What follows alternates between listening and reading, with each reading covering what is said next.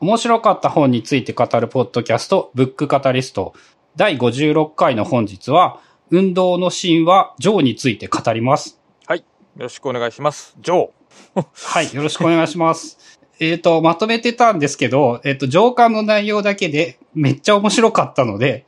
えっ、と、今のところの目論見として全3回のシリーズを考えています。えー運動の神話上巻、運動の神話下巻、えーその後が運動しても痩せないのはなぜか、アンド科学者たちが語る食欲っていうので、えっ、と、運動すること、食事を見直すこと、それに伴って、まあ、あの、健康とかダイエットとか、そういうことについて最近読んだ本が、えー割と繋がっていることが多く、それらで学んだことを順に紹介していきたいなと思っております。運動シリーズの第1回ということですね。運動と食事シリーズかな。今回は食事は触れないんですけど。で、えっ、と、まあ、ひとまず最初にいくつかいただいたお便りを紹介したいと思います。えっ、と、まずツイッターで安文堀江さんから、えー昨日の夕方拝聴偶然にもちょうど午後セネカを読んでいて、夕食の準備をするときにブックカタリストを流したら、繋がっているテーマでびっくり。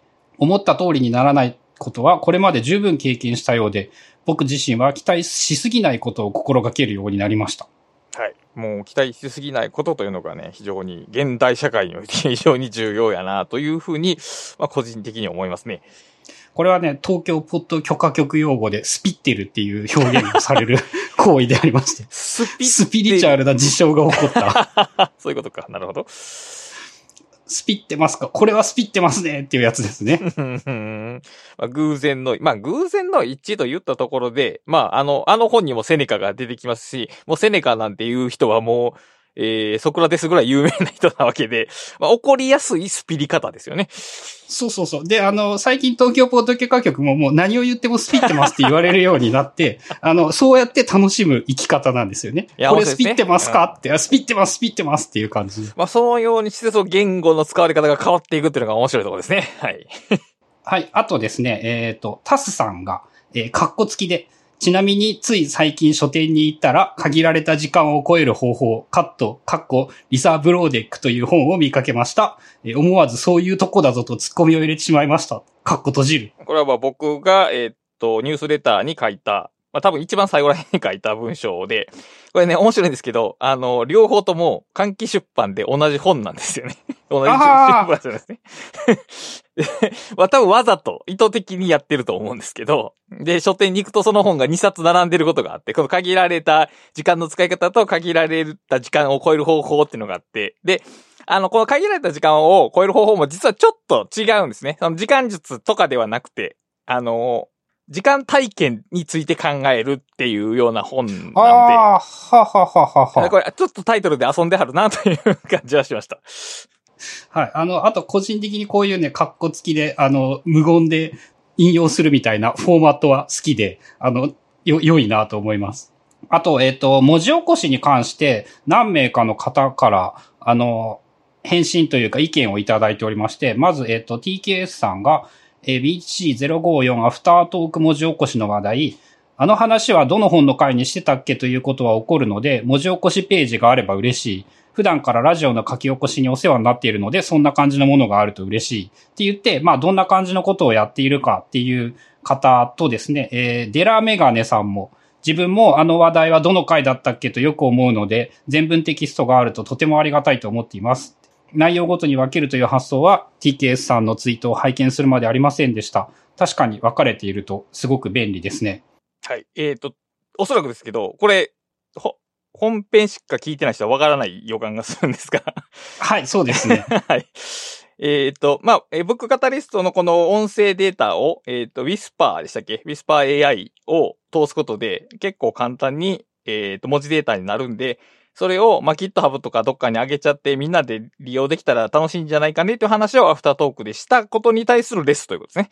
そうですね。はい。解説ありがとうございます。で、同じく、フックさんからも、えー、ブックア、ブックカタリストアフタートークで文字起こしの話をしていた、えー検索めちゃめちゃしたいので MP3 借りて、Whisper CPP してみた。確かに良い精度。 Rebuild みたいに検索結果の場所から再生するリンクを作りたいけど、 Substack のプレイヤーだとできないのかなっていうお話もあって、これはどうなんですかね。僕は見たことがないですけど、サブスタ、えーっと、スポ YouTube はできますよね。ここの時点から再生のリンクが作れるんですけど、Spotify もできんのかな？あのね、ポッドキャストプレイヤーが割と概要欄に、ここからどの話題っていうのを書いておくと、その、ポッドキャストのプレイヤーなら再生は対応してるんですようね。ん。ただ、サブスタ、あの、これで言うと、ウェブからそのままそれができるっていうことが多分メリットだと思うので、まあ、どういう風がいいのかなって。うん、うんまあそうか。まあ直接再生できるのがベストとして、それができない場合でも、この話題が何分あたりと、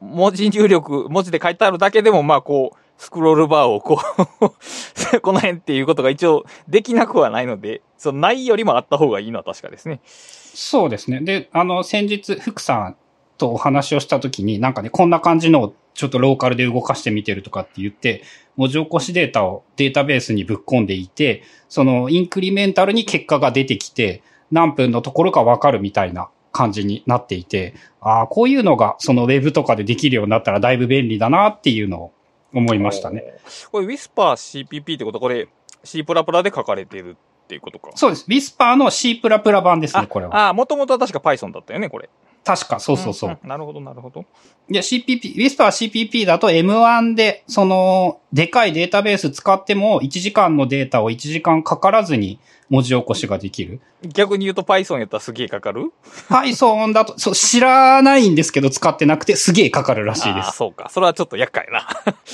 うん。まあ、あの、基本的にその M1Mac がそのあたりはやっぱ、高ポ、高コスパで動かせる コンピューターですね。そうか、そうか。M1、M2。よくよく考えたら僕の MacBook Air まだ M1 ではなかった。あ、インテルだと、あのね、めっちゃ遅いらしいですよ。やっぱインテル結構辛いみたいラストインテルの Mac 買ったんで、僕がこれ買った2ヶ月ぐらい後ぐらいに M1 発表されたんで。そうか。やろうと思ってたけど、ちょっと困難かな、自分のとこでやるのは。あの、動かなかないんですけど、そのすげえうるさいとか、ファンがブンブンがあり得るうん、なるほど、なるほど。という感じですね。なので、その、文字起こしプロジェクトみたいなのは、これから、まあ、あの、急いでやることではないんですけど、ある程度力を入れてやっていこうかなと思っていて、その GitHub で、今一部文字起こししたやつとかも公開しているので、そこは今回の概要欄などにも一緒に入れておいて、あと文字起こしこんな感じですよっていうのは今回の概要でも、その一緒に今回の話を文字起こししたものというのもお送りしようと思っております。はい。ということで、えっ、と、本編です。えー今回紹介するのは、運動の神話という、えー早川書房から2022年の9月に出た本。で、えっ、と、運動の神話という現代なんですけれども、よくあることで、えっ、と、あー日本、放題は運動の神話なんですけれども、現代は、えーちょっと複雑な構文なんですが、exercise, why something we never able to do is healthy and rewarding. うん。でどっか、え、文途切れてんの？一文？うん。エクササイズ度が、えータイトルで、はいはいはいえーなぜ私たちは never evolved なのか、to do しなかったのか。で、is healthy and rewarding。えー日本語に大雑把に訳すと、私たちは健康ややりがいがあることをするために進化してこなかったのはなぜなのか。まあ、その運動の神話という言い方をしているんですけれども、テーマは運動のみにとどまっておらず、その、この人の前作というのも最近興味を持って読み始めてるんですけど、その進化をもとにして人間が、人間にはどういう性質があるのかを進化の観点からこう考えてみようというのが割と専門の分野なのかなと。うーん。まあ、このは、この本の話をあえて言うと、まあ、進化運動学。いや、進化健康学みたいなもんか。そうですね、その、あえてそういう表現をするならそのイメージ。うーん。なるほどね。まあ、一応補足しておくと、この運動の神話みたいな、この神話の使い方っていうのは、要するに、あの、みんなが信じてるけど、実は本当ではないっていうニュアンスですよね、きっと。ああ、で、それが序盤に出てくるんですよね。その、なので、そういう意味でも、入りとしても割と面白いんじゃないかなっていうので、多分この題にしているのと、まあ、日本人の直感としては、この言葉の方が理解はしやすいとは思います。ただ、想像する内容はちょっとこのタイトルとは違うんじゃないかと思ったりもします。で、えっと、本当にただの余談なんですけれども、もっとって、あの、ブックカタリストで以前話したやつありますよね。あの著者の方が、えーダニエル・リー・バーマンと書いてあって、あれ、同じなのかなと思ったんですけれども、えっ、と、モットの方はダニエル・ゼット・リーバーマン。えー運動の神話の方はダニエル・イー・リーバーマン。ただ、アマゾンで検索すると、同時にダニエル・リーバーマンで検索すると出てきたりするので、しかもなんかこう、ジャンルが似通ってなくはないので、まあ、なんか研究の幅が広い人なんかな、という。いや、最初そう思ったんですよ。あれ、なんか名前聞き覚えある。え、本当って思ったら、その Z と E で別人だったのでなる。ほどね。要注意ですね、そこは。はい。まあ、何大学とか我々さすがにやっぱ覚えられないですからね。結局名前ぐらいしかヒントがないので、まあ、間違え、間違えないようにって別にそんな大したことじゃないんですが。はい。という感じで、えっ、と、まあ、本編なんですけれども、えっ、と、まあ、タイトルが運動の神話というふうに言われているように、まず最初は、そのね、いかに運動というものが神話にまみれたものになってしまったのか、だとか最近の運動が、その、というものが、なんかこう、変だよねっていうような話から始まっていて、まあ、まず、あの、人類って、そもそも運動をするために生まれてきたわけでは当然ないんですよね。うん、まあそうでしょうね。はい。生きるために、食べ物を探すために運動をしていたはずなのに、うんうんうん我々は現在運動をしなくても食べ物を探せるから、そういう意味で言ったら運動なんて必要はないはずなんですよね。まあ原理的には、はい。うん。なんだけれども、あの、多くの人が言われて、世の中世界中で言われているし、実際そうだと思うんですけど、運動をしていないと私たちは不健康になってしまう。そこは確かに僕も素直にそう思うんですけども、しん、うん、運動を目的とはしていないけども、えーある段階で獲物を捕まえるために運動というものを必要として、その必要に合わ合わせた体の構造が進化的に出来上がったとして、えーだからどう言ったらいい？えー長い間乗ってない車のエンジンが壊れやすいみたいなことが起こらないのかなって思ってしまうってことかな？端的に言うと、運動してないと。うん、そうですね。あの、まあ、最終的には結論というか、おそらくこういう理由だっていうようなのは本一冊の中で、えー基本的には出てくるんですけども、まあ、まずはその問題提起というか、結構、その、変なことだよねっていうのが最初に考えておくべきことで、で、さらに現在、だから、えっ、と、資本主義という強力な仕組みがあるおかげで、その運動というものは本来は無料でできるものだったはずなのに、気がつけば、あの、そこら中でもう高度なビジネスになってしまって、こう矛盾にまみれた世界になってしまっている。本来、まあ人間の生物的に当たり前にできることであり、まあ当然それは無料のことだけども、お金を払わないとできないというようなものにななってしまっている？うん。で、さらに、その運動することは喜びと健康の源であるにもかかわらず、運動をしないということは不快感や罪悪感、反感を抱かせてしまうという、その、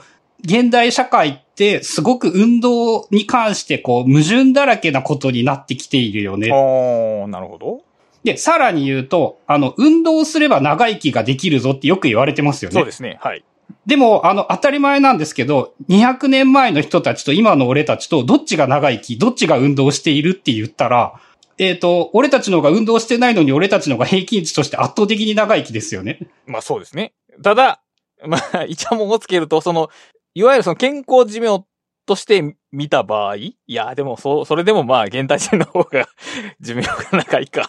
そうだよ。だって40歳で死んでる人たくさんいるっすもん。俺とラシタさん確率で言ったらどっちか死んでるぐらいだもん。うん、そうか。だから、そうやな。だから、運動が健康にいいかどうかは、正しいかどうかは、その、昔の人と比べても、そのデータが揃ってないから、まずな、確かなことは何も言えないっていうことは、ど同意できそう。うん。まあ、あの、前提というか問題提起なので、ここで意外と運動ってなんかこう、シンプルに言われているけれども、意外と複雑というか難しいもの、なんかかなり難しいものになってしまっている。その資本主義的なものも組み合わさっているせいで。まあでもその、例えば散歩とかウォーキングってあるじゃないですか。はい。で、例えばまあ、散その一番、ね、低コストでできるというか、準備も何もいらなくなる、できる運動ですけど、例えば書書店に行ったら、ウォーキングの方法とか、あるいはその、スポーツ用品店に行ったら、ウォーキング用シューズとか言って、なんかやたらと、アイテムがありますよね。たかだかウォーキング たかだかウォーキングでね、本当そういう意味では。で、なんか、それを、なんか、得とかないととか知っとかないと、うまくできないんじゃないかっていう恐怖感みたいなのは確かに現代ではありそうな気がしますね。うん。で、さらに、その、なんて言うんだろう、原始時代原理主義者的な話で言ったら、俺たち裸足で歩いてなかったらおかしいんですよね。確かに。うん。っていう、まあ、まずは、その、スタートとして、やっぱそうやっていろいろと考え直してみると、まあ、気になるところというか、変だよね。あと、結構やっぱ当たり前というか、どんなことでもそうなんですけど、思い込んでしまっていることがまずいっぱいあるんじゃないかっていうのを、このあたりの最初のつかみで見事になんか自分は持っていかれた感じがして。で、えっ、と、もう一つよくある幻想というか、あの、原始時代の人たちって筋肉ムッキムキでめっちゃ運動しまくっていて、こう、ものすごいパワーを持っていてって、そこも、あの、すごい幻想なんですよね。あまあ、あの、要するに、ジャングルの王者、ターザン的な、この、こう、木から木をこう、ツタで渡ったり、登ったり、何でもできるような人たちが、えー過去生きてたというような印象は、まあ、確かにありますね。そうそう。って思い込んでしまうけれども、それも、あの、まあ、ほぼ間違いなく幻想で、えっ、と、まあ、例えばちょっと昔にあの、ボーントゥーランっていう本が話題になって、彼らは走るために生まれてきたみたいなことを言ってるんですけど、その目的もなく走ったりは全くしてないんですよね、その人たちも。そりゃそうでしょうね。うん。彼らのちょっと80キロ走ってくるわみたいな人は全くいなくって。で、さらに、あのなんか筋肉ムッキムキっていうのも基本的に間違いで、その、どの本にもよく出てくるハッザ族っていうその狩猟採集民族がアフリカにいて、その人たちを少なくとも観察する限り、あの、俺たちよりひょっとしたら筋肉なんてないぐらい、うん。まあ、でも、え、取ってる栄養素とかの量とかを考えたら、ムキムキになる余裕なんか多分ないですよね、きっと。そう、まんまそれなんですよね。あの、筋肉ってよく、あの、痩せるために筋肉をつけようって言ってるんですけど、筋肉ってそのエネルギーの消費がでかいんですよね。ということは食べ物に余裕がない狩猟採集民族の人たちって、あの、いらんとこに筋肉なんてつけている余裕がない。だから俺たちが思っているほど、その少なくともなんていうんだろう、その100ケルのダンベルを持ち上げて、なんか片手で動物をなんかすごい遠くまでボールを投げてみたいな、そういうのは基本的に幻想だと。で、例えばハッザ族の人たちの運動量みたいなものを調べてみると、あの、意外と大したことなくって、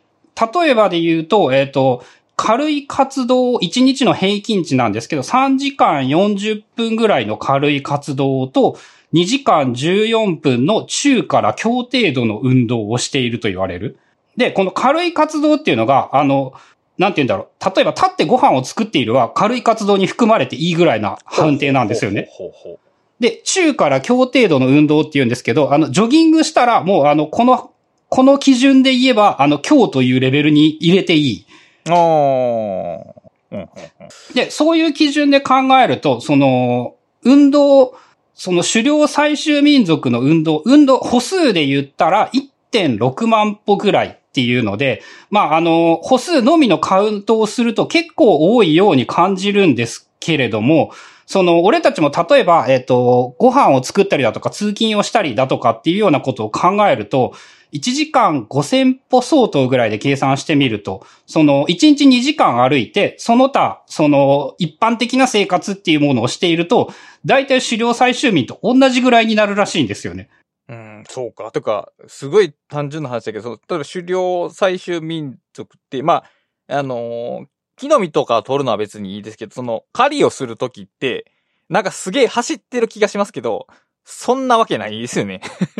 そう、狩りとかは、いろんな本で出てくるのは、やっぱチーム戦なんですよね。うんですよね。だからどっか追い込んで、囲んでやるみたいな感じなはずで、その、走ってる獲物を全力で追いかけて狩るなんていう非効率なことを、人間みたいな弱い生物がしてるはずがないですからね。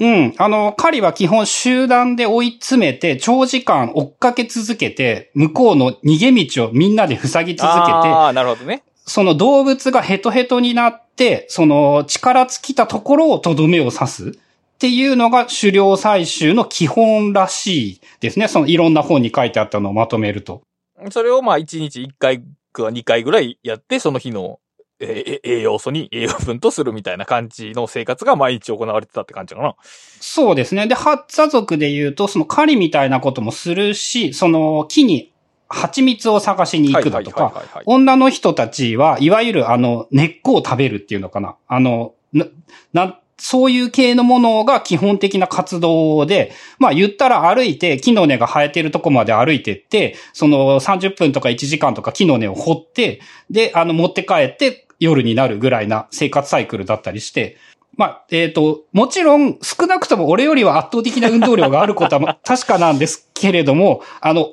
思ったほど差がないっていうのがまず最初に知っておきたいこと。うんうん。なるほど、なるほど。で、それを踏まえた上で、その、俺たちはそもそも、そういう感じで、あのね、みんな動きたくないように進化してきているし、動こうとしていないんですよね。うん、まあ、それは生物的に、てか、エネルギー効率的に必然的な結果ですよね、どう考えても。そうそうそう。で、えっ、と、結構面白いのが、哺乳類から、まあ、あの、生物が生まれて、哺乳類が生まれて、霊長類が生まれて、人間が生まれてっていうのが、すげえ大雑把な人間が出来上がるまでの進化の、その流れなんですけど、まず、生物が哺乳類になった段階では、えっとね、代謝を上げて、より活発になることで、よりたくさんのエネルギーを得て、その、やっていこうっていう戦略が成功しているんですよね。ああ、だから、し、代謝的資本主義がそこにあったわけやね。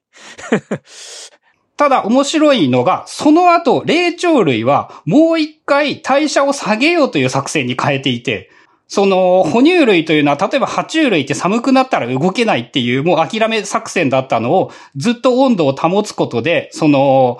常に狩りをできるようにして生き延びていこうっていう方向に変わっていったのが、えー霊長類と言われる人たちは、もう一回その中でできるだけ楽して生きていこうっていう風に戦略を変えていて、で、そのくせに人間はその中では割とまた動く方向に変わってきている。ややこしいね。そう、すごいごちゃごちゃなんですよ。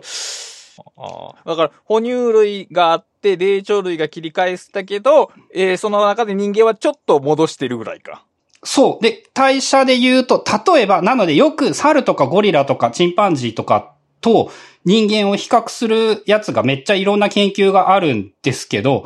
例えば、えっと、まあ、同じ哺乳類で言って、クマって、あの、2ヶ月とか冬眠してるけど、起きた瞬間すぐ動けるんですよね。確かに。人類ってありえないじゃないですか。まあね、ベッドから立ち上がるのがややっとって感じだろうな。うん。で、あの、哺乳類、あの、霊長類の話とかでも、動物園の猿でデブってそうそう見かけないですよ、ね。あまあ確かに。はい。あの、まあ、家猫とかで日本だと犬とか猫がすげえ太ってるとか、まあ、あるんだけれども、まあ、その、で、えっと、どうやら人類の戦略というのは、霊長類は基本的に動かない戦略だったんだけれども、人類が取った戦略は何だったかっていうと、まあまあ動くんだけど、余ったのをすぐに脂肪に変えよう作戦。おー、賢いな。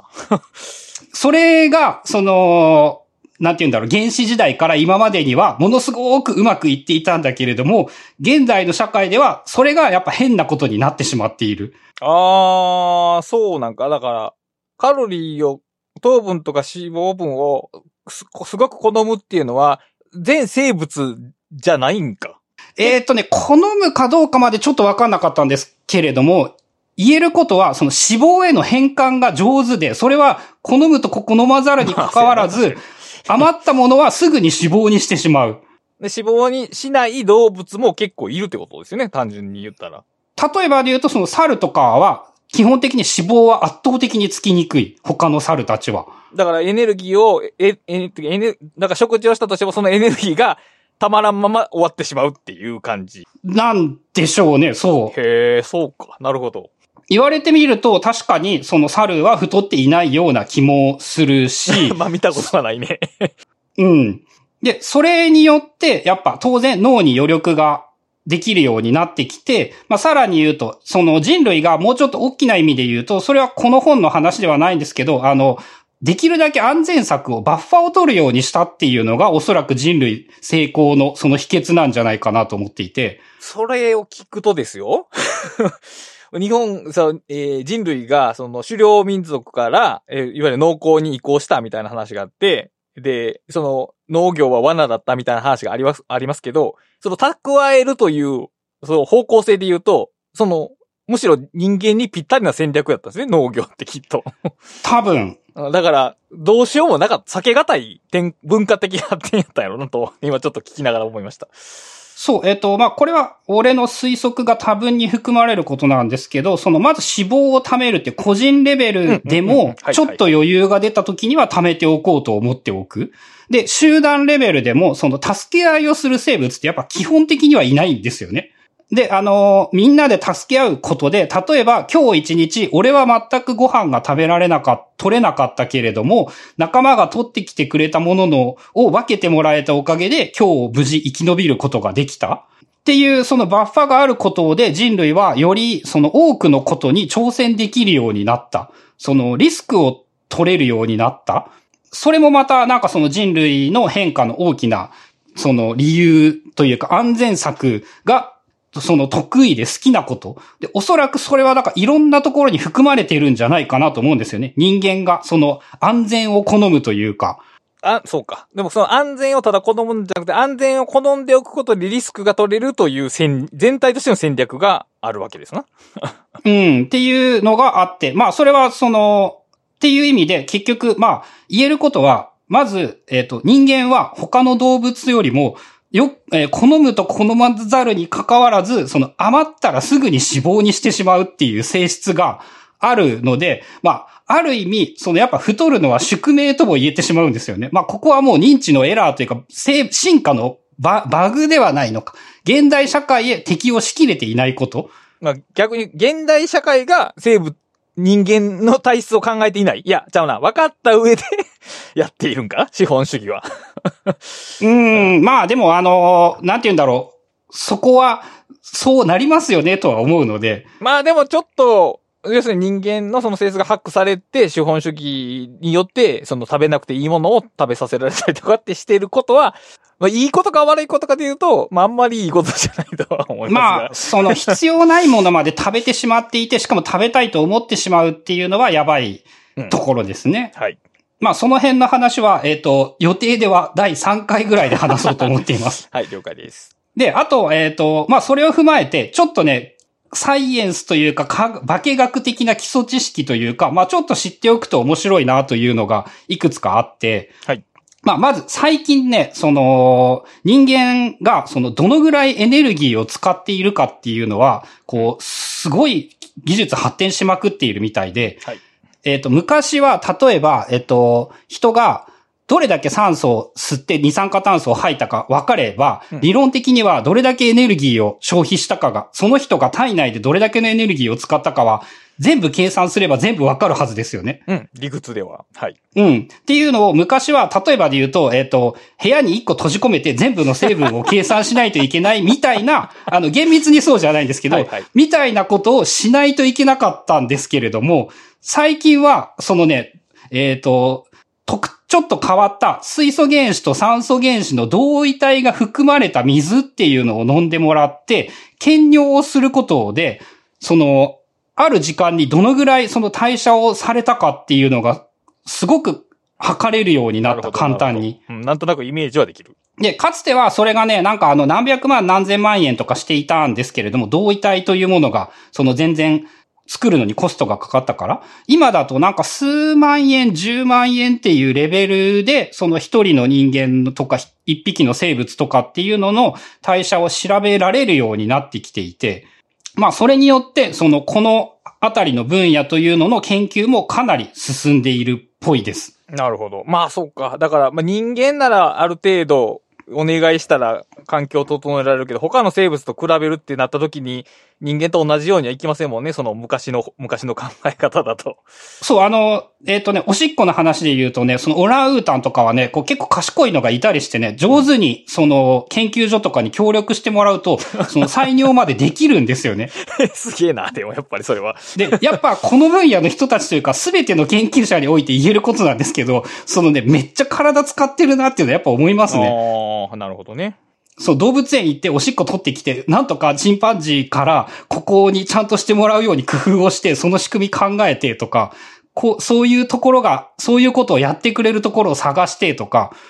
まあ、このジャンルの研究者の人たち、やっぱすげえ、根性、根性すげえなっていうのと、まあ、あと、えっ、と、いくつかもう知っておくと面白いのが、えっ、と、1キロ体重増えるのって、どのぐらいの脂肪があるのかっていうような数字とかも書いてあったりして、えっ、と、計算上、7800キロカロリー、8000キロカロリーぐらい、えっ、と、減ることで、体重がだいたい1キロ、1キロ分の脂肪を減らすことができる。カロ、えー、まあ、8000キロカロリーを消費したと認定される程度の運動をするってことだよね、簡単に言うと。そうですね。脂肪というのが。で、脂肪ってすごいのが、あの、作るのがね、くっそ難しいし、溶かすこともくっそ難しい生物、あの、生物じゃない、あの、タンパク質らしくて、まあだから多分、その、チンパンジーが脂肪がつきにくいとかっていうのは逆に言えば、その、やっぱ代謝の仕組みとして結構、高度というか複雑というか、簡単にできることではないから、そうなるんじゃないのかなって思うし。まあそうでしょうね。だって普通にし、科学的に脂肪を作るのは難しいですもんね、糖の単単純が。それをなんか食べるだけでやってしまう人間の体はまあ確かにすごいことですね。まあ、現代では脂肪は厄介扱いされてますけども、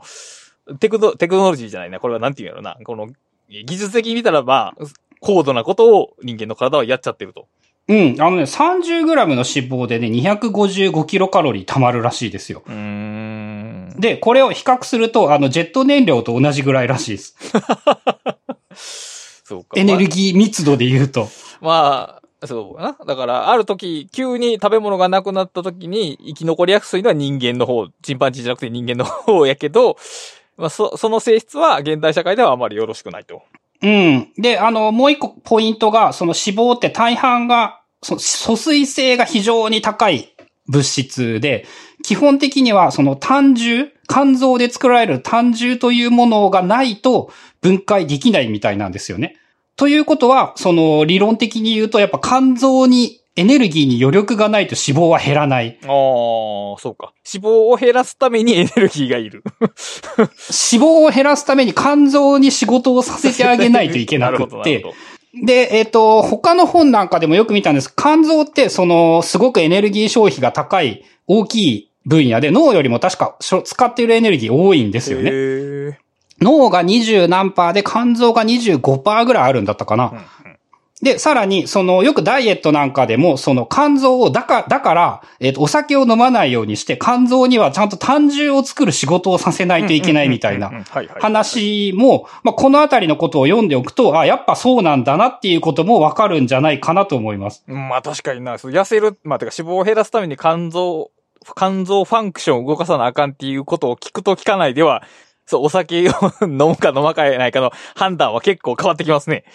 そう、えっ、ー、と、体重とかカロリーだけの話で、えっ、ー、と、究極的には全て化学反応で説明はできるんですけれども、その、多分現代社会でまだわからないこととか、まだ分かっていないこととかすごくいっぱいあるので、まあ、その非常にまず複雑なんだけれども、でも、例えば肝臓は、今の話を聞くとやっぱそうなんじゃないかなって思うんですよね。うん、確かにね。まあ、なんとなくお酒飲んだら仕事をする場所みたいに 思ってたけど、まあそんなわけはないわねうん。そう、逆、逆なんですよね。お酒という毒を慌てて肝臓が仕事してくれて、どうにかしてくれているっていうのが元々の人間の能力のはずで、まあお酒も、あの、それで言うと他の生物は飲めなか、飲めないみたいで、これも人間が何でも食えるようにするために、あの発酵した果実を、からカロリーを得るために、その肝臓がアルコールを分解できるようにしたみたいなのは言われていることなのかな？うん。ということは、まあ僕らが現代でお酒を楽しめるのも、はるか昔の突然変異のおかげということですよね。うん。で、しかもそれは超大変な環境で生きていた時代の名残なんですよね。そうやな。これすごいことですよね。すごい感謝しなければならないことですよね。その、毒を中和できるようになった。そのね、人間ほどやっぱ何でも食える生物って本当にいないみたいで、で、それを逆に考えると私たちの祖先というものは本当にその何でも食わないと生き延びられなかったっていう過酷な環境を進化によってその生き延びてきたああ、まあだから、この相手やったら絶対勝てるみたいなポジションではなかったわけですね、要するに。そう、あの、余ってるもん何でもいいから何とか食えるようにしようって生き延びて、その木に落ちて腐ったその果物を食べれるように、腐った食べ物からエネルギーを得られるように、アルコール分解能力が身についているし、まあ、あとあの、犬とか猫が食べられない食べ物ってなんかいっぱいありますよね。うんあの、玉ねぎ食べたらあかんとか言いますね。うん。とかっていうのも、おそらく、その、俺たちはめちゃめちゃ弱い生活をしてきた中で、その、あらゆるものを食べれるようになってきたっぽいぞ。おーなんかこう哲学的に深い話ですね。その弱者の戦略的な。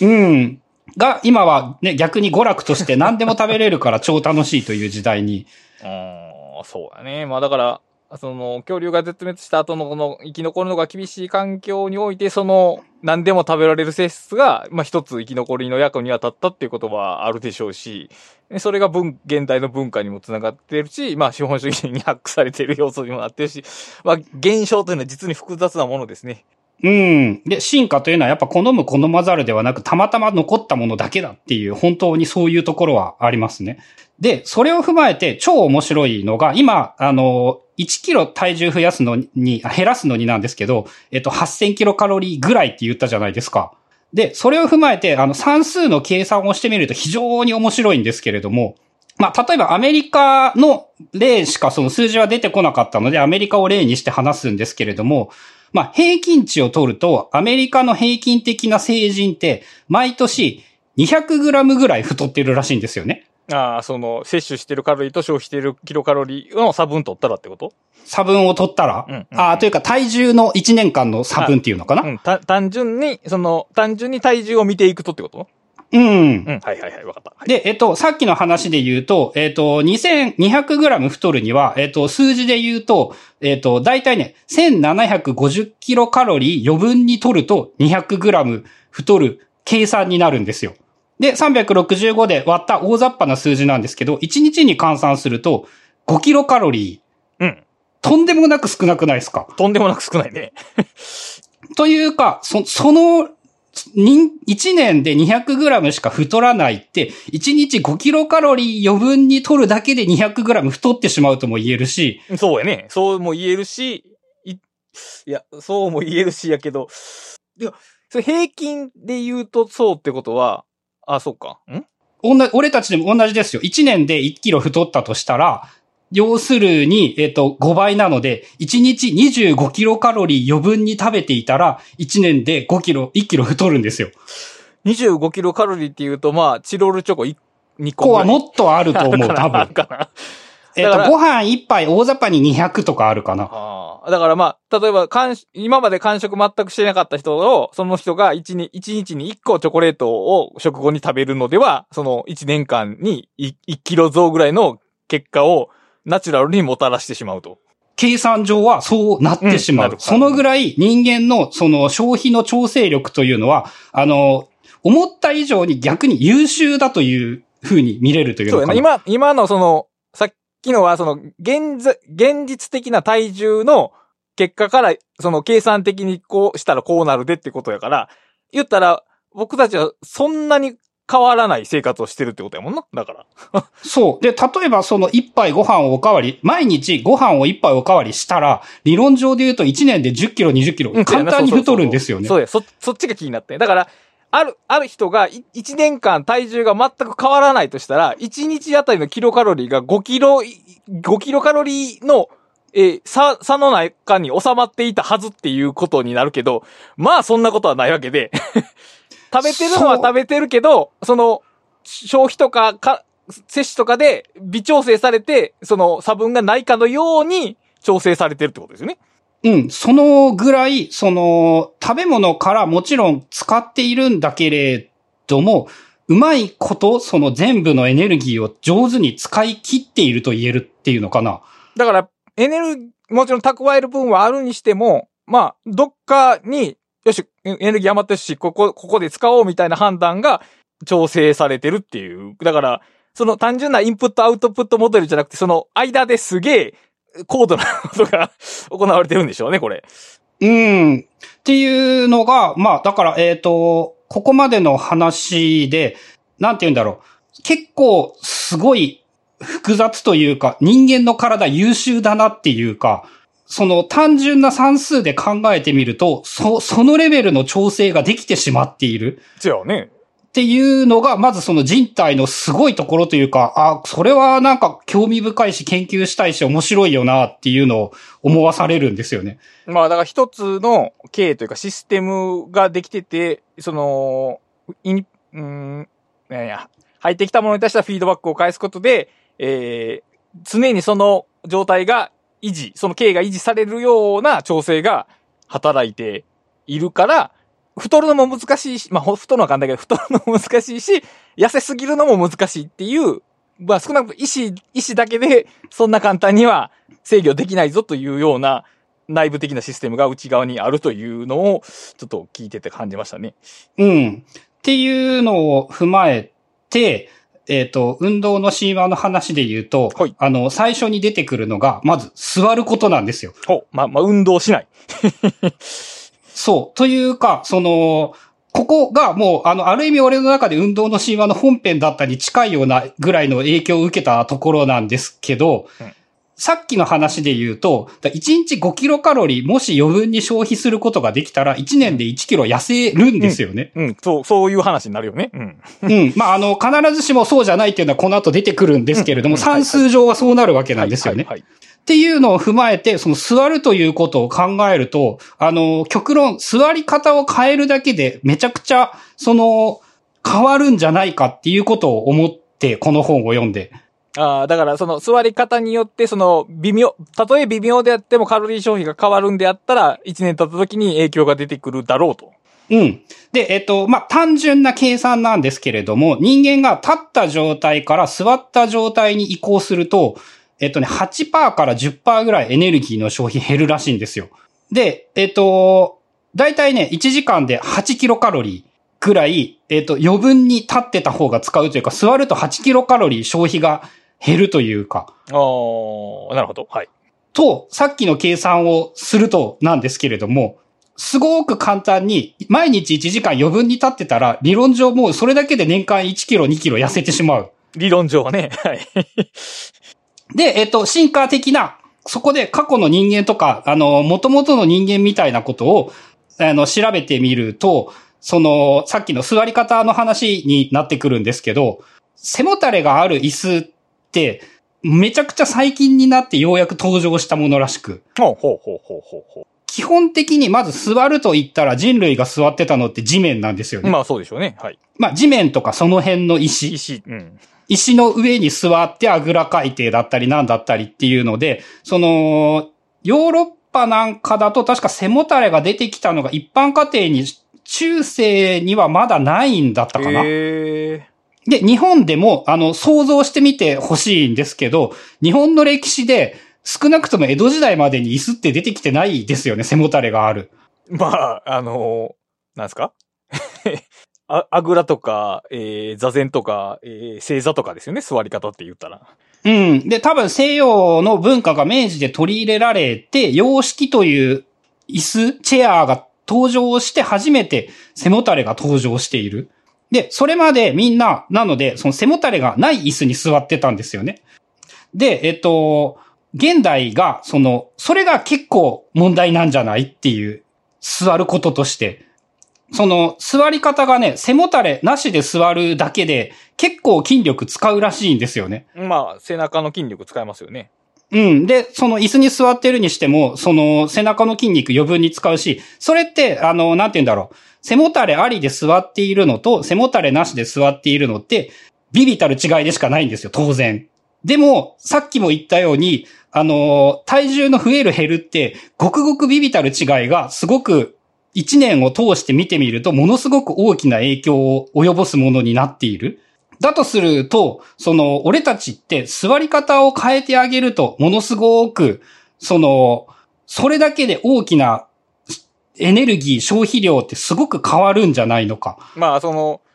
完全に座ってる状態から完全に立ってる状態が一番エネルギー消費上げてるけど、そこまでしなくても、座り方一つ変えるだけで、えー、変わって、長期的に見たら変わってくるよと。うん。で、例えば重要なのが、やっぱあの、これもね、Apple Watch やっぱすげえんだなって思わされてしまったんですけども、ほう。Apple Watch つけてると1時間に1回立ちましょうって言われるんですよね。で、それってめんどくせえなとか大したことねえなって思ってたらしい、思ってたんですけども、はい。そのね、それだけでだいぶ違うみたいで、その消費されるカロリーが。そう、ずっと座ってるってやっぱね、あの、圧倒的に楽すぎてしまうんですよね。で、ちょっとでも筋肉つこ、使ってあげて、その体中の血流をちょっと増やしてあげる。ああ、そうか。ああ。あの、今、立つのめんどくさいって言わはりましたけど、うん。まさに、だからなんですよね、要するに。うん、そう、だからなんですよ。あの、この、急、うーん、だらけてた筋肉に、ちょっとでもカツを入れて動く、その、そこに結構な力が使われるわけですね、きっと。だから僕らそれをめんどくさいと感じてしまう。でもその、そのめんどくささがエネルギー消費と多分ニア、ニアリーイコールなんだっていう話ですね、これは。そう。で、我々は、その、そもそも俺たちは動きたくない、無駄な動きをしないように進化しているので、楽な座り方をしていたら動きたくなくなるのは進化的に正常なことで、そうやね、確かに。何もおかしくはないんですけど、それさえ変えれば、かなり変わるのではないか。ああ、しかもだから、その Apple Watch という、ある種のこの他社、書き、書き括弧付きの他社によって促されたら、僕らは立つことができると。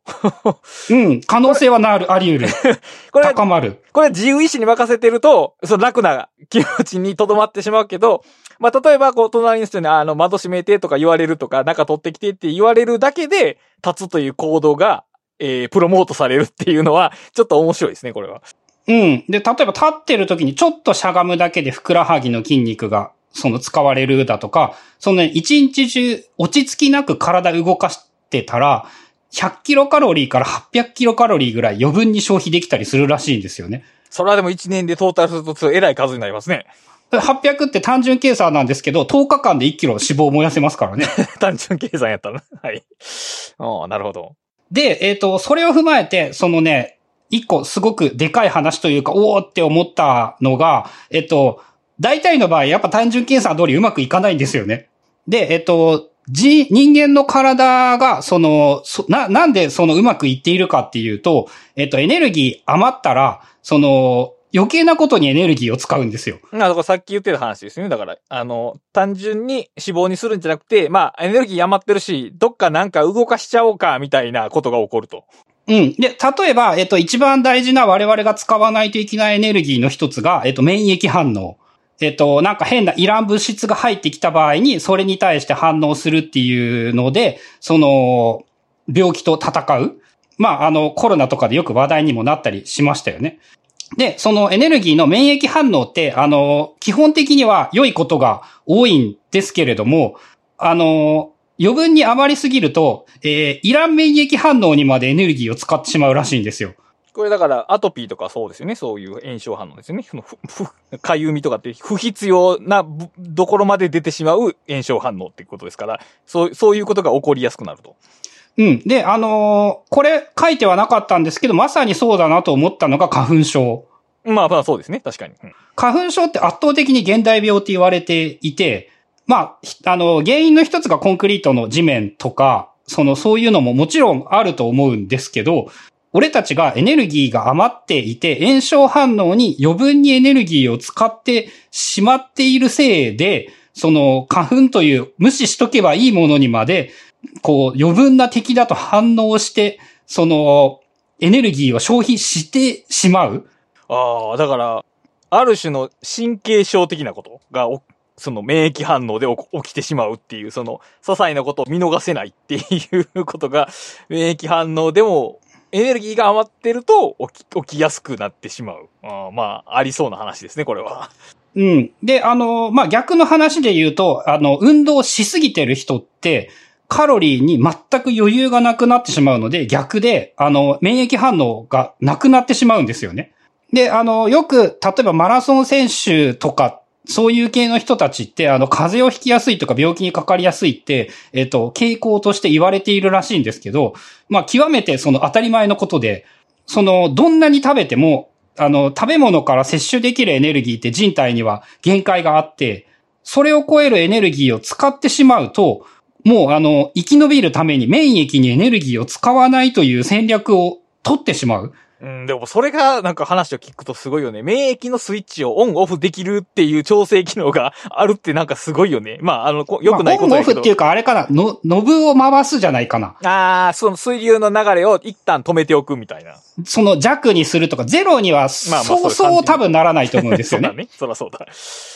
で、多分、その、余っていると、あ、今日はこれだけ余ってるから、こう、だいぶ、だいぶ大きくしていいなっていうので、こう、普段なら5でいいのに8とか9にしてしまうから、花粉にまで反応してしまう。うん、なるほど。で、えっと、まあ、あの、シンプルな結論なんですけど、この炎症の対策が何がいいって、筋肉を動かすことだっていう。うん、そうか。筋肉を鍛えることじゃなくて筋肉を動かすことか。なるほど。うん、筋肉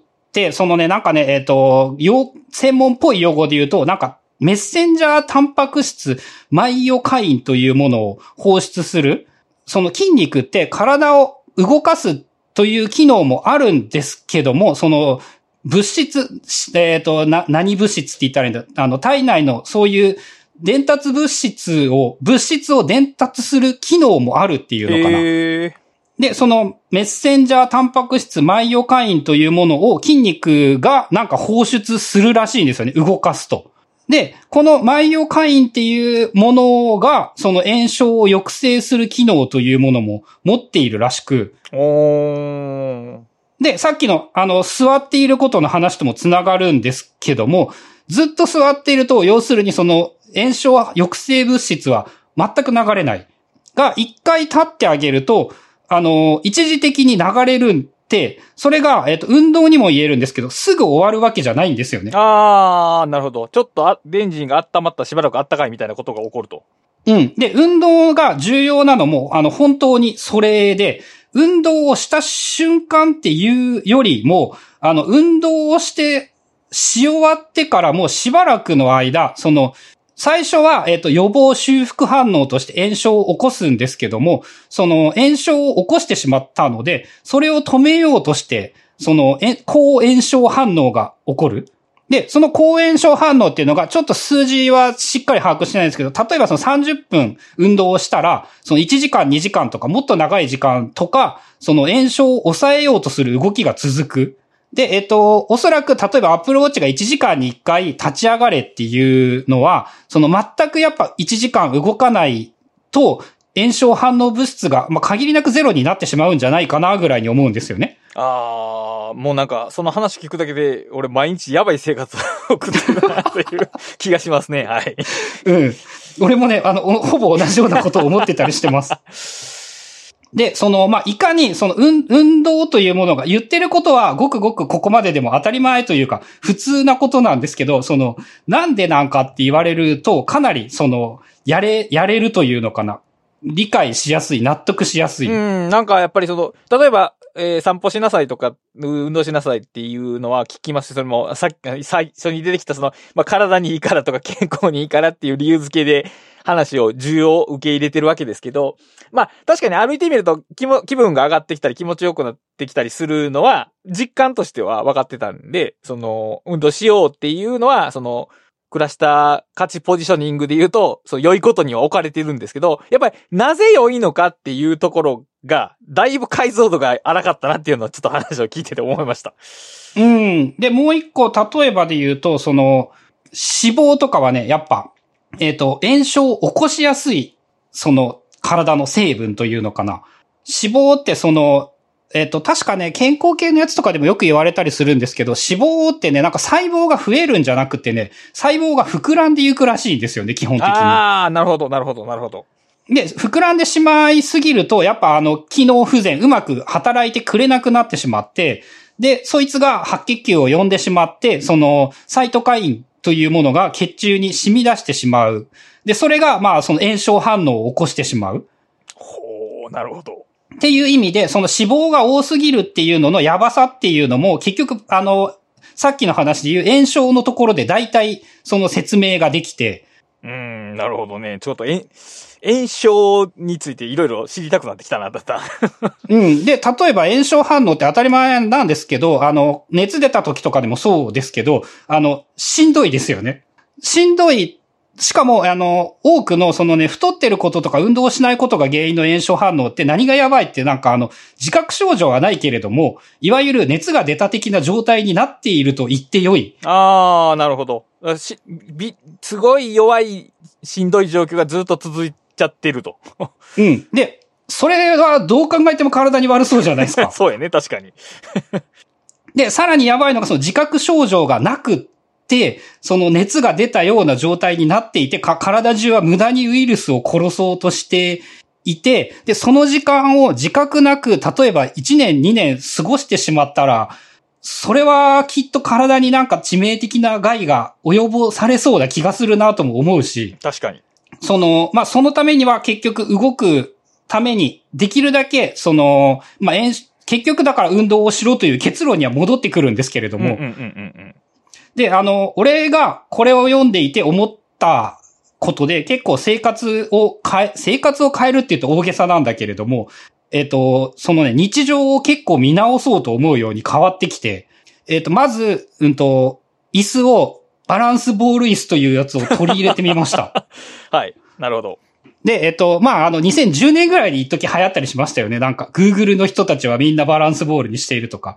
あの、最初はね、1時間座れなかったっすね。まあそうでしょうね、きっと。そう、背中痛くて、ケツ痛くて、全然座れなくって。でも逆に言えば、えっと、それだけ自分は運動ができていなかったというか、こう動いていなかった、筋肉を使っていなかった。バランスを取るための筋肉を使わずに、まあ、椅子という外部性に全て委ねていたということですね。うん。それをバランスボールに変えてあげることで、あの、自分の話、お礼戦略としては、あの、楽して運動しなくても運動に近いことができる。確かに。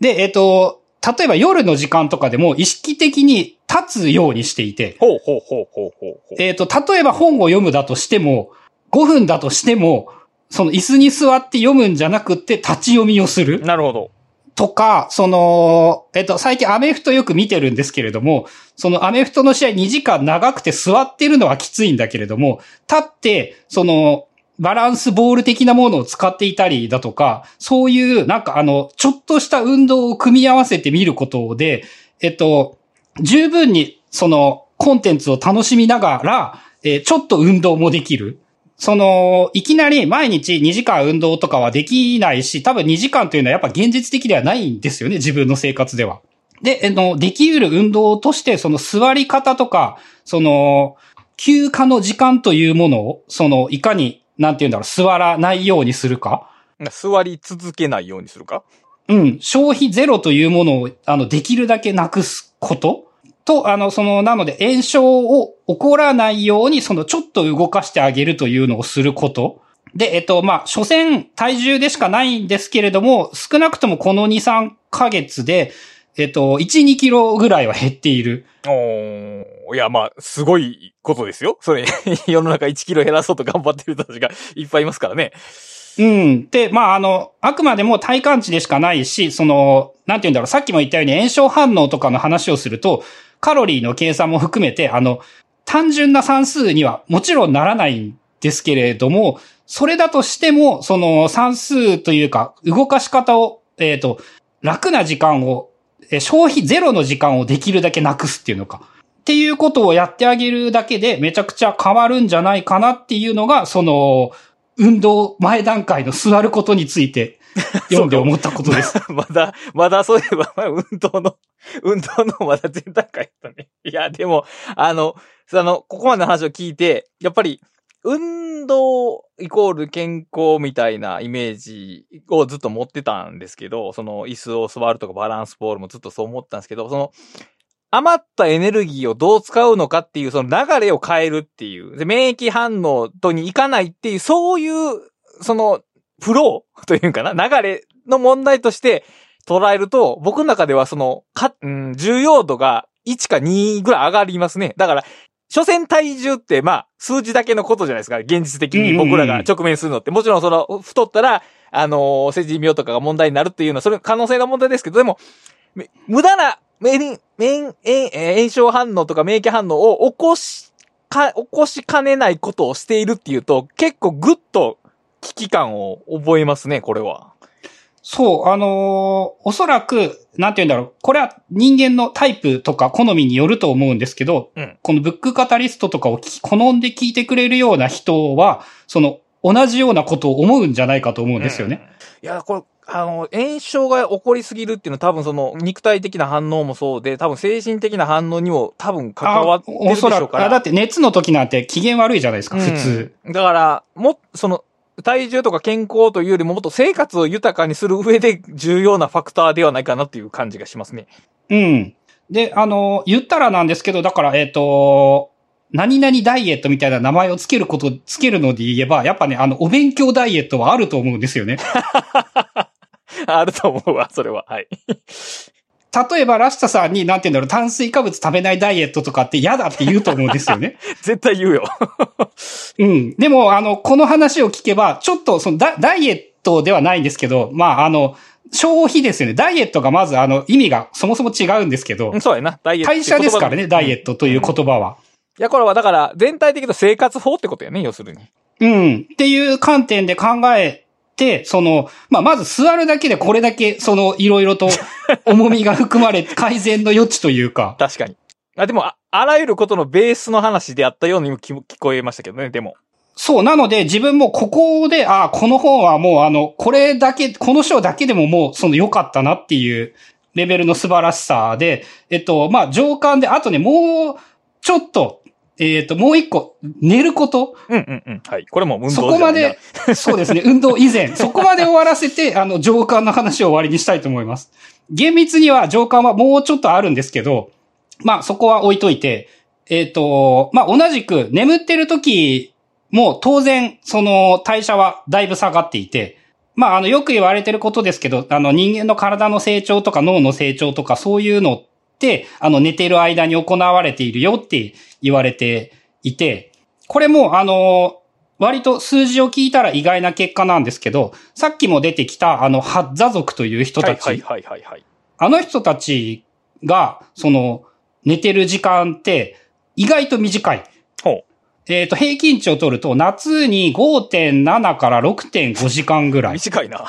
冬が6.6から7.7時間で昼寝はしていない。ええ、活動的ですね。はい。あと、えっ、と、他にもアーミッシュだとか、ハイチだとか、マダガスカルとか、その辺の原住民の人たちも、あの、聞いてみると、平均すると、あ、聞いてみるとっていうか、調べて平均すると、6.5から7時間ぐらい。うーん。そうするとまあ、昔の人間はそれぐらいだったろうという推測がまあ、思立ってくるだろうね、きっと。そう。で、あの、前の進化を超える進化とかでも出てきたんですけど、結局人間が、あの、夜は社交に時間を使うようになって、実は思ったよりみんな夜更かしだったかもしれないなっていうのを、こういうのを聞いて思って、例えば、えっと、10時に寝たら、日の出って4時5時夏とかだと、だと、まあ、大雑把に6時間ぐらいですよね。だから、えっと、6時7時に日が沈んで、そこから2、3時間、その宴会とか祭りとかをやっていたら、まあそういう時間になるよなっていう気もして、まあまずその寝ないといけないが、えっ、と、いろんな意見があるので、あくまでも、その、調べたらこの数字だけだった。で、えっ、と、自分にどうするかは自分で考えないといけないんですけれども、思ったより俺は世の中の、あの、いろんな研究者が言うほど寝なくてもいいんじゃないかって、まずこれを読んで思いました。で、その上で、あの、寝てるのって何してるのっていうことをあんまりちゃんと考えたことがなかったんですよね。寝てる間。寝てるっていうと当たり前なんですけど、あの、体を休めているみたいなイメージがあるじゃないですか。イメージはあります。はい。ただ、あの、やっていることはそれとは違って、まあ一つはあの有名な話で会話の記憶という短期記憶を大脳皮質に移し替える。その短期記憶を長期記憶に乗り、移し替えるっていうのかな。記憶の整理をする。あの勉強したものを覚えておくためには、ちゃんと寝ないとダメだよっていうのはよく言われていることで、まあこれは個人的にも知ってたことなんですけど、もう一個ね、同時にあの脳内の掃除をしているらしいんですよね。その寝てる時に脳みその中の老廃物というのが起きてると自然に溜まってくる。で、その、例えば肝臓だったり筋肉だとかっていうものは、あの、起きてる間に老廃物をその血液に送るっていうことができるんだけれども、その寝てる時には、脳みそはそれができないので、寝てる間に、その脳の脊髄液というものを、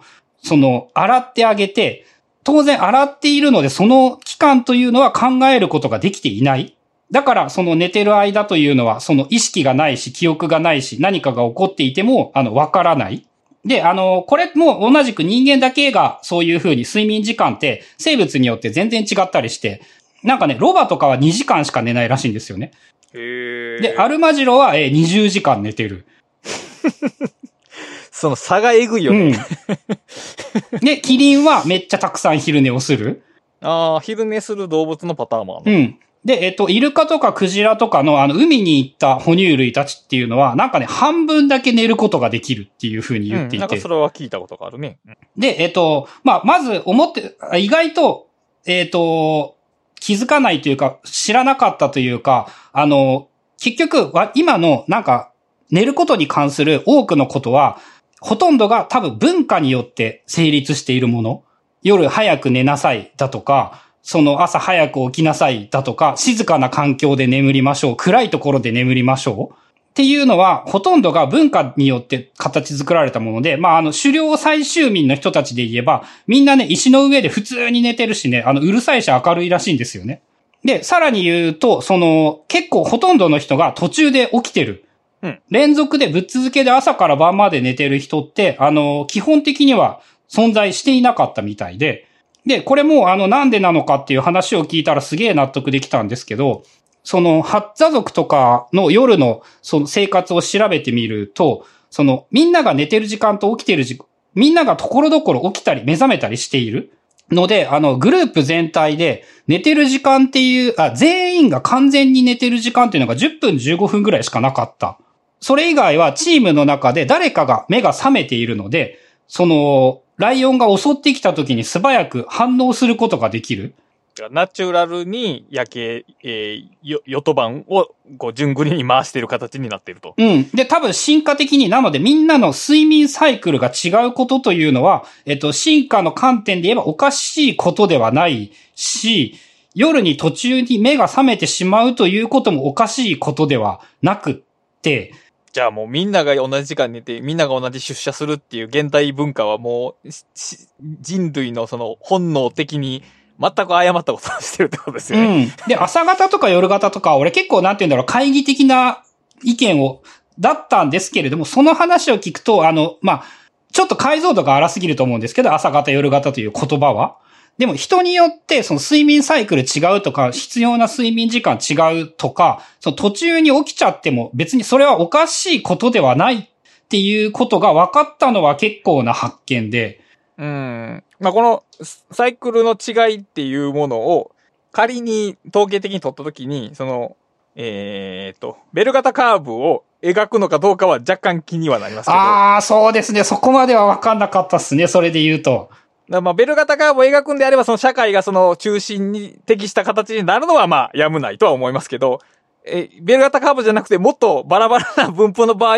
現代社会は大いに間違ってるということになりますね。まあでも、あの、想像なんですけど、真ん中の膨らみがかなり大きいベル型なんじゃないかなっていう。ああ、なるほどね。ほとんどの人は一定の範囲内に収まっていて、稀に誤差が大きくある。そこは多分変わらないんじゃないのかな。まあ、あと、あの、有名なところなんですけど、人間、あの、夜に運動すると眠れなくなって、朝に運動するとよく眠れるっていうのは、あの、非常によく言われていることで、えっ、と、まあ、このあたりも、その、な、なんでなのかみたいなのはちゃんと書かれていて、基本的に、あの、まあ、運動するって基本的になんて言うんだろう。緊急事態、夜に運動するなんて緊急事態なわけですよね。で、そのコルチゾールと呼ばれる、なんて言うんだろう、緊急事態脳内物質が発生してしまうので、夜に運動すると眠れなくなってしまうし、逆に朝に運動すると、その、そのあたりのものが良い方向に作用するというのかな。で、運動なんかでは、その体内時計とかも、あの、運動に同期して、その変化したりもするみたいですね。まあ、なので、その、進化的な話の理想を言うならば、多分朝起きて、午前中に運動をして、夜は宴会をして寝るみたいな感じ。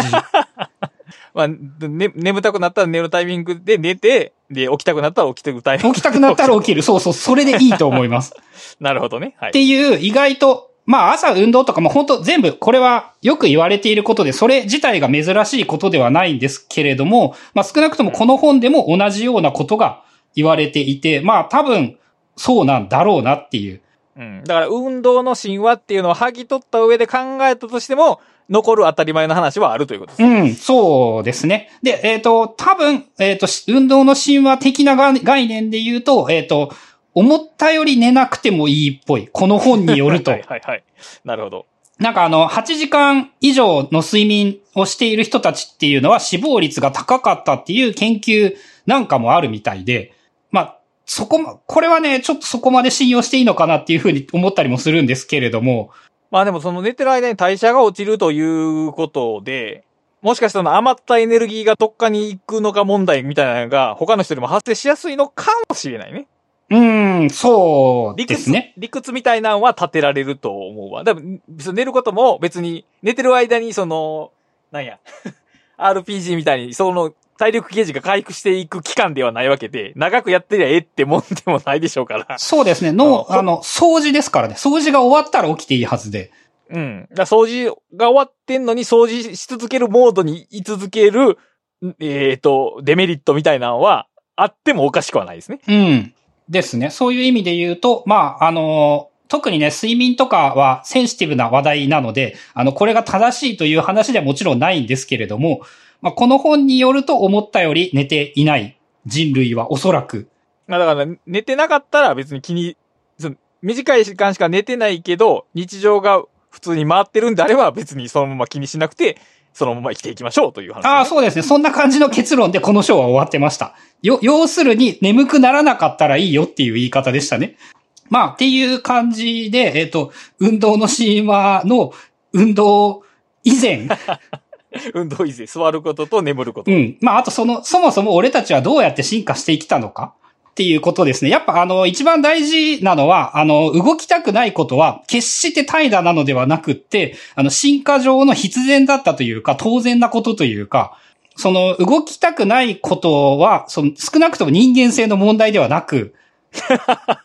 はい。その、みんなそうなんだということは、進化で考えたら当然で、ただ、俺たちは、あの、運動をしないと、その炎症反応が起こり続けてしまう。簡単にまとめると。で、そ、そうならないために運動をしないといけない。うん、そうか。で、しないといけないときに、その、自主性じゃなくて、制度とか文化とか他者とかによって、運動を促されるようになってるのは、結構いいことなんだな、とはちょっと思いました。いや、だから多分、その、じ、自分が、自分の思いが完全に実現できるテクノロジーっていうのがあったら、多分人間はビクとも動かないと思いますよ。きっと。本能で言うと。うん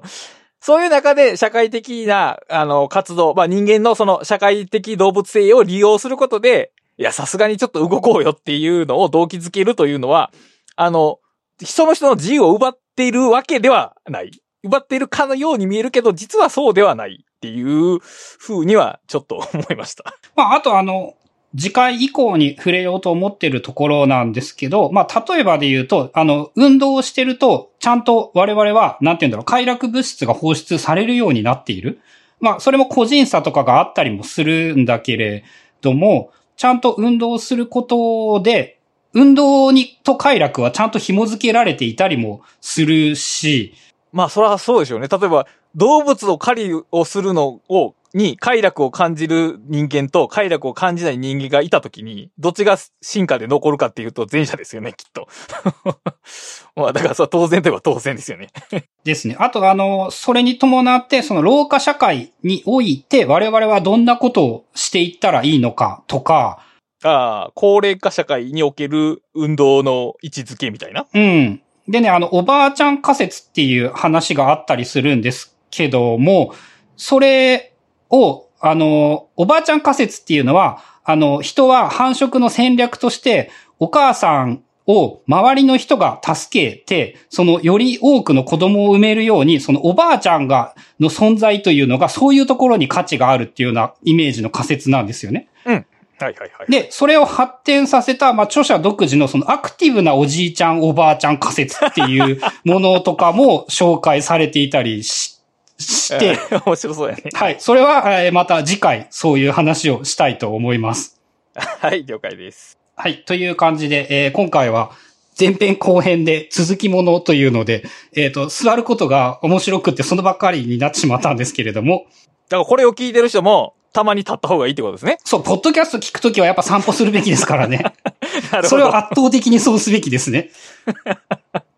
その、ただ聞いて、なあの、ある意味で、その人間が嫌いな、その、ながら、楽、違うな。ただ歩くだけをできないことを、その歩きながら、趣味も満喫できるという意味では、ポッドキャストはそこはやっぱすごいとこじゃないかなって。まあね。まあ歩きながら本読むのはかなり難しいですからね。うん、歩きながら本も YouTube もちょっと危険だけど、まあ、ポッドキャストなら許されるのではないかとも思うし。確かに。まあ、そういう意味でも、あの、相性の良い本だったと言えるかもしれないですね。確かに。はい。という感じで、えっ、と、今回はこれまでにしたいと思います。えー、ブックカタリストは番組を支援していただけるサポーターも募集しています。えっ、と、序盤に話したような文字起こしプロジェクトみたいなこととかも、まあいろいろこれからやっていこうと思っているので、もし応援いたしていただけるという方は、えー概要欄のリンクから飛べる公式ページなどご覧いただければ幸いです。それでは今回もお聞きいただきありがとうございました。ありがとうございました。